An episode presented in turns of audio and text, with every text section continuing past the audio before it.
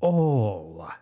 Sejam bem-vindos a mais esta coisinha enfadonha, conduzido por esta vozinha de manjerico, que dá pelo nome de Túnel de Vento. Um podcast, um mamarracho, um cambalacho e um berbicacho. É polivalente no que toca à estupidez. Cá estamos, eu, enquanto representante do homem do século XXI, tenho uma coisa a dizer-vos, que é... Ah! E ficamos assim. É uma bela súmula deste século. E o que é que nos traz cá? Além do cansaço. Olha, já que estamos no cansaço, vamos abordar o cansaço com ganas. Ai que estupidez, que oxímora, tu estás cansado e vais abordar o cansaço com ganas? Isso não faz sentido. És algum maratonista? Estás de gatas, com o corpo feito em papa, a vomitar, e vá dar passinhos e as pessoas aplaudem o desgraçado, que mal se aguenta em pé e é vomitar e é todo desengonçado e é todo suado. De onde é que ele vem? Vem da noite? Vem da bebedeira? Não, está a levar a cabo uma maratona. Isto foi para quê? Não foi para nada. A minha intenção foi pincelar esta imagem nas vossas cabeças. Atualmente associamos o esforçado, o maratonista esforçado, que pode ser literal ou metafórico.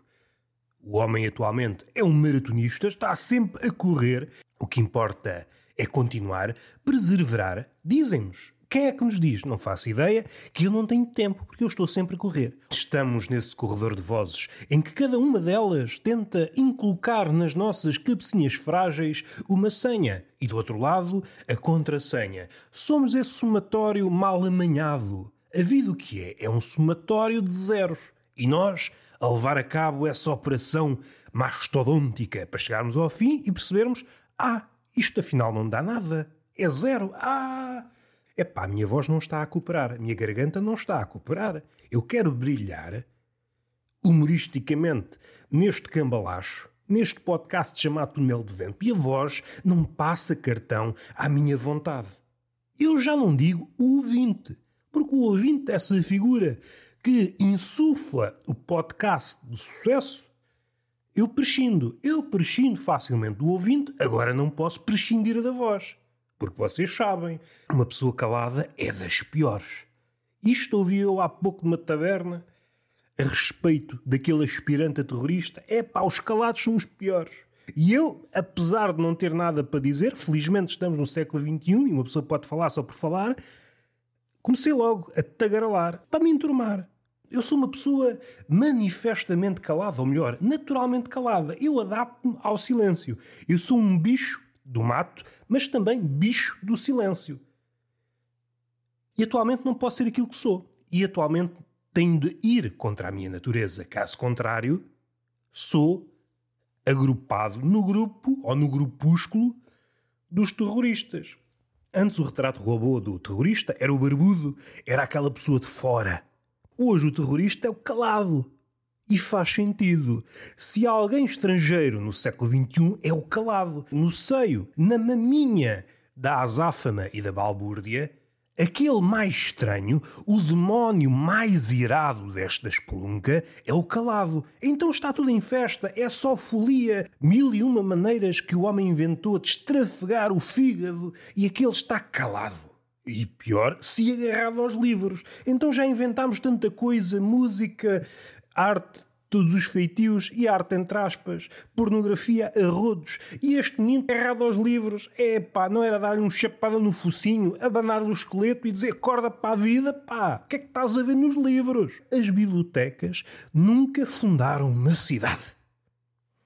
Agora irritei-me e pus novamente Alexandria em chamas em chamas, como diz o elemento mais ígneo do Fantástico Four, o Tocha Humana.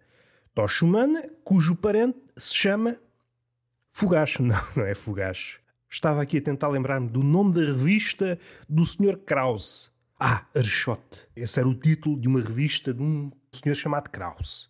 Krause. Não sei se é assim que se pronuncia, mas é humorista barra escritor. Ali pelas alturas da Primeira Guerra Mundial toda a gente se calou e ele, ah caralho, eu contra o mundo e o mundo que se foda e chegou à conclusão a que muitos chegam, sobretudo quando levam a arte às últimas, às cordas, e aqui, sobretudo o humor. O humor tem desta coisa: o humor está sempre a braços com o diagnóstico da loucura. O que é que a arte faz, e principalmente o humor? É analisar a dinâmica de medida. Se ao seu redor o homem não compreende a dimensão das coisas, o humorista, na sua arte, o artista, por consequência, mas mais humorista, dado que o humorista é em catadupa, diz: Meu amigo, você diz que esta coisa mede um quilómetro, mas no fim de contas é apenas uma migalha. Vamos lá ver como é que as coisas são. É esse o papel do humorista, ou um dos papéis do humorista. Ora, na era de Narciso, as coisas só podem ser aquilo que não são. Se o Narciso postula as coisas como gigantes, não vai aparecer o humorista e dizer: oh, meu amigo, você está cego, você está a engrandecer as coisas, você está a caricaturar as coisas estupidamente porque vende as coisas a metro. Ah, então isto não tem um quilómetro? Não, isso é meio metro.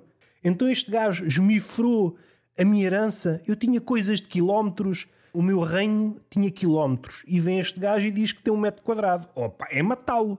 Eu prefiro viver na ficção. Podemos tirar lucros abundantes da ficção. Daí que o humorista seja atualmente um bandido. Então este gajo vai dizer a verdade numa terra de loucos, numa terra de narcisos. Esse é um dos primeiros sintomas da loucura coletiva. Quando começamos a ficcionar estaturas. Nosso mundo em redor do qual orbitam todas as coisas, o universo gravita em torno do nosso umbigo, tamanha é a nossa empáfia, só para verem o tamanho da empáfia do bicho. Não pode haver detratores das nossas estaturas ficcionadas. Não pode. Não pode. O humorista é para abater. É para, o artista é para abater. A não ser que ele se converta à religião do nosso umbigo. A não ser que as piadas, piadas essas, sim, entre aspas, digam aquilo que nós queremos ouvir. Ai, a identificação. Ai, que eu revejo-me. Eu revejo-me. Ai, empatia. Pois, mas isso não é bem arte. A arte está nos antípodas. A arte intromete-se entre o Narciso e o seu reflexo. O Narciso está a olhar para o lago, águas calmas. E o que é que o humorista faz? vai turvar as águas. As águas do Lago Calmo não são uma estante de egos. Ou melhor, podem ser, mas a arte não pode compactuar com isso. O papel da arte é destruir essa estante frágil que está na superfície das águas calmas. Dinamitar essa estante de egos. E é apenas isso. Tão depressa destrói como cria. Aliás, o seu poder é momentâneo. A estante volta. Narciso não sai dali. Esse é o grande poder do humor ou da arte. É turvar as águas momentaneamente até ser assassinado. Até morrer, porque a estante de egos volta sempre. Vamos respirar um bocadinho. Ah, até estou cansado. Posso tocar aqui numa coisa que me faz comichão na nádega esquerda. É uma coisa muito recente. Não há paralelo na história. É o artista promover uma obra que ainda nem sequer foi começada. Isso é fascinante. O humorista promover um espetáculo que nem sequer está escrito. Está na cabeça. Como é que se promove uma coisa que não existe? Ah, ok, só se nos apossarmos dos canhões da igreja. A igreja também está a promover uma coisa que não existe. Se for assim, tudo bem. Estamos numa era estranha. Desprovida de começos, em que a parolice é elevada a sabedoria. E isso faz-me rir. Esta ideia de promover uma obra que ainda nem sequer nasceu como é que se caracteriza uma coisa que ainda não viu a luz do dia? E ainda mais no âmbito da arte. Isto revela um inteiro desconhecimento do ofício do artista. A arte é uma tradução, é passar da cabeça ou de um sítio mais recôndito da cabeça, trazer do inconsciente para o consciente, do consciente para a folha ou para outro suporte, e a cada tradução a coisa muda. Logo, não podemos estar a caracterizar uma coisa de espetacular, caudalosa, sintática, seja o que for, Independentemente dos apodos, não sabemos. Não sabemos o que é que se vai perder e, porventura, ganhar nas traduções. E além disso, pode criar aqui várias bizarrias. Eu comecei logo a magicar. O humorista que está a promover um espetáculo, está a promover um espetáculo que nem sequer começou a escrever. Uma coisa é pensar, outra coisa é agir. E isto acompanha o homem desde o início, o fosso entre a palavra e a ação. Só que agora está a atingir proporções gigantescas. Põe-se tudo na promoção de uma coisa que não existe. Os vendedores de banha de cobra foram elevados a palestrantes motivacionais. Perdoem-me a redundância, se calhar sempre o foram. Ou melhor, estamos diante de Messias sem obra feita. Não houve milagres. Eles já estão a comentar o milagre que pode vir a acontecer. Meu amigo, é o seguinte: eu vou contar um milagre que é da minha lavra, mas só vai acontecer daqui a 20 anos. Eu estou a preparar o terreno para um futuro milagre. Quero ouvir a minha obra. Opa, sim senhor. E se fosse já canonizado? É pá, canonizado sou é morto. Opa, eu disponibilizo-me. Vivo, disponibilizo-me para ser canonizado. Eu gosto de uma pessoa prestável. Pá, nada faz sentido neste século. nada faz sentido neste século. Como é que alguém promove uma coisa sabendo da inconstância da vida? Pode-lhe dar uma coisa, o humorista está a promover uma coisa que ainda não existe, supondo que no futuro vai existir, há esse salto de fé, ao sair da entrevista, atravessa a rua e é atropelado. E o que é que acontece? Morre o humorista e morre o espetáculo que nunca existiu. Segundo as palavras dele, era o melhor espetáculo de sempre. Pá, que pena. É pá, que grande perda para o mundo da arte. Fomos privados num espetáculo que nunca chegou a existir.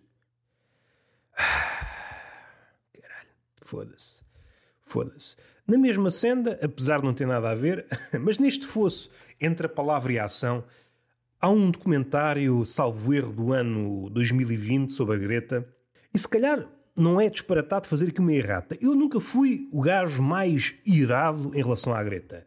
Também não lhe afaguei a popa, o penteado. Nunca fui daqueles que a levou aos píncaros, como a última Messias. Nunca vi nela um demónio, nem vi nela um Messias. Vi uma pessoa como outra qualquer.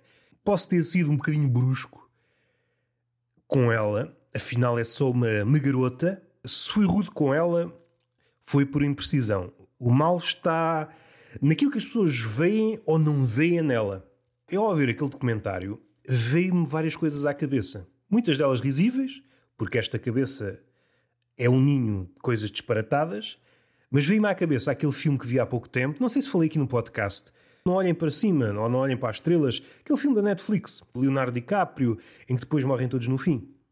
Muitas daquelas ideias, muitas daquelas relações entre a ciência e as massas, a verdade, que é uma verdade acerba, quando a verdade é amarga, ninguém quer saber.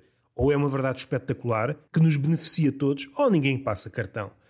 E a Greta teve de lidar com isso tudo. A Greta teve de lidar sem resolver, porque ninguém resolveu, não vai ser ela que vai resolver, com grandes problemas filosóficos que fosse entre aquilo que o homem diz e aquilo que o homem faz. E acrescente-se que estamos numa era em que o fosse nunca foi maior. E ela dá-se conta, dia após dia, que tudo não passa de uma feira de vaidades. Esse é um dos eixos do, do documentário. Ela a perceber-se que, afinal, aquilo que ela faz não tem grande efeito no mundo aquilo que o adulto poderoso diz e depois aquilo que faz. E é uma recorrência absurda, tanto que, naquele discurso que a celebrizou, será que não me estou a entender? Será que o meu inglês não é perfeito o suficiente? Há aqui qualquer coisa do humor kafkiano, porque é burocrático, neste século. A Greta deu-se conta disto de forma conclusiva, de forma diária e sob várias roupagens. O ser humano, sobretudo nas grandes questões, é sempre segundo a ideia de vamos tentar não fazer nada, mas dar a aparência que estamos a fazer tudo.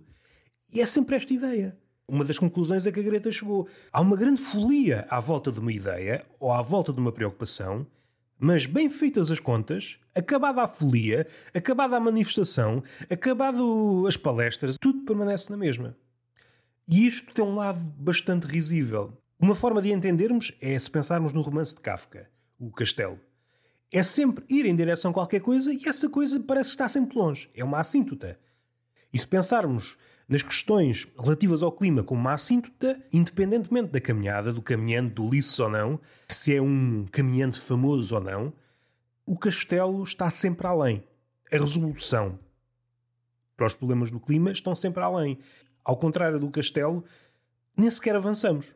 Há aqui algo mais perverso. Na teoria, avançamos, escrevem-se coisas, apertam-se mãos, mas assim que a festa termina, percebe-se que tudo continua assustadoramente igual. Uma criança, agora adolescente, mas uma criança como ela, a perceber-se disto tudo, é assustador. É assustador perceber que o mundo, e o mundo da política, que devia ser o mundo das decisões, e aí fica a outra perversidade, como é que o mundo das decisões é, na verdade, um mundo faz de conta é demasiado para uma criança, aliás, é demasiado até para um adulto ou para um filósofo. Esta questão de que é que vale? Afinal, isto é tudo uma brincadeira. As coisas permanecem, independentemente das vontades, as pessoas juntem ou não. Isto é um eixo. Depois há outras coisas muito engraçadas. É os fenómenos de turba, é os fenómenos de os desajustes, é as interpretações, é a máquina tomar conta do criador. Não sei se vocês viram o filme Forrest Gump. Há uma parte em que ele começa a correr e corre até se fartar. E entretanto começam a surgir uma espécie de fiéis. Pessoal que o acompanha sem saber muito bem porquê. E esse fenómeno acontece muito com a Greta. Ela realmente sabe para onde vai. E aí podemos considerá-la verdadeiramente uma ativista. Se tem ou não recursos, se está mais ou menos desfasada do que é o mundo dos homens, isso é um detalhe. Se há forma de combater, outro detalhe. Mas uma coisa é certa, ela está em direção à luz. É como se fosse uma árvore e vai para cima. Mas rapidamente surgem fenómenos, epá, estapafúrdios. De repente, o foco deixa de ser o clima, que ela também aponta repetidamente, o foco não sou eu, o foco é o clima e como é que vamos mudar isto? Muda-se para ela. Não, é afinal é como se fosse um jogo, uma festa em redor dela, de uma criança que é autista, faz greve todas as sextas-feiras e agora nós queremos ter esta criança em todas as nossas festas, nas festas dos ricos, nos congressos. Olhem esta criança que fala do clima, sente-se aí, vamos falar do clima. Ela senta-se e é como se não estivesse. É transformar a ativista ou o ativismo num bibelô faz-me rir perceber as pessoas que se juntam depois estão mais importadas a tirar selfies com a Greta do que fazer alguma coisa. Pois o homem contemporâneo é um bicho muito contraditório. Além de ter muitas tensões acumuladas e põe-se numa procissão qualquer, seja uma procissão à volta do clima, seja uma procissão à volta de qualquer causa, rapidamente os seus reservatórios esgotam. Ai, o clima, o clima. Ah pá, já estou cansado, vou para outra coisa. É uma espécie de ativista eclético. É um oxímoro. Se estás a defender uma causa, a defesa da causa requer bastante tempo, é algo moroso e nunca está acabado. Revela um desconhecimento total.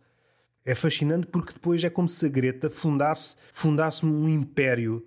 Não é um império de McDonald's, mas um império de ativistas, em que repetem as coisas que a Greta diz, mas sem saber de onde é que elas vêm.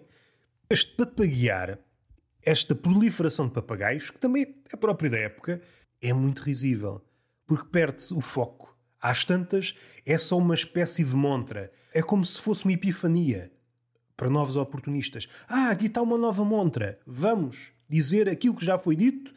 Está a acontecer alguma coisa? Não, mas é preciso fazer. E nisso gaba a Greta. Que frase estranha. Até sonoramente fica, fica estranho. Esta procura pela coerência. O homem, por norma, é incoerente. Mas o homem atual é estupidamente incoerente. Não liga a bota com o perdigote. Diz uma coisa e a seguir está a fazer o contrário. E ela dar-se conta que hum, os conselhos, as pessoas que mandam, realmente são todas, são todas assim, foi um rasgar de véus muito rápido. Perceber as fraquezas do homem. No fim de contas, é, é um animal aflito. Fazemos o que podemos, mas se calhar até podíamos fazer um bocadinho mais. E esta é a dúvida que se calhar liga estes dois mundos. O mundo dos adultos altamente hipócrita e o mundo da Greta que procura uma certa coerência. Devíamos almejar este meio paraíso, que é tentar fazer alguma coisa. Mas o homem hoje está mais empenhado em dizer que faz. Põe toda a energia no dizer que faz. E isto começa em baixo, vai aos influencers, vai aos políticos, está tudo empenhado em dizer que faz. Porque do outro lado a turba também é muito nervosa, está sempre em modo zapping. Não há aqui acompanhamento o que é que me fez rir e, além disso, pensar durante algum tempo? Esta ideia de juntar, por exemplo, num congresso qualquer, por exemplo em Nova York, representantes de todos os países, vêm todos os lados dos quatro cantos do mundo para se reunirem num sítio para falar sobre o aquecimento global, as alterações climáticas. Resultado: assina-se um papel. Assina-se um papel em como agora é que vai ser passam os anos e fica tudo igual. E epá, isto é alta comédia. Vêm pessoas de todo o lado, fazem milhares de quilómetros, dezenas de milhares de quilómetros, atravessam rios, desertos, o que for, andam de carro, comboio, no caso da Greta não anda de avião, fazem 30 por uma linha para chegar a um sítio para estarem com os seus camaradas políticos para assinar um papel, papel esse que não significa nada, para as coisas permanecerem na mesma. E aqui estamos num mundo kafkiano. Há aqui uma ilusão de que o papel é mágico, como se fosse uma escritura divina. Nós damos a nossa palavra, daqui para a frente vai ser diferente e tudo fica igual. Faz-me rir pensar que pessoas adultas vê em todo o lado, com as suas comitivas, milhares de pessoas rumo a um determinado sítio muito específico, muito pomposos, todos bem vestidos, com secretárias e secretárias para secretárias, assessores, uma fauna de catering, pessoas a ajudar outras pessoas, tudo para bem do mundo. E vai saber qual é o resultado? Um papel, um papel que não significa nada. Faz-me rir. Foi a conclusão a que a Greta chegou, que realmente há aqui algo muito estranho na cabeça do homem. E dar-se conta disto, desta farsa galopante, epá, não é pera doce. Não é pera doce. E está feito o podcast. Beijinho na boca e palmada pedagógica numa das nádegas. Até à próxima!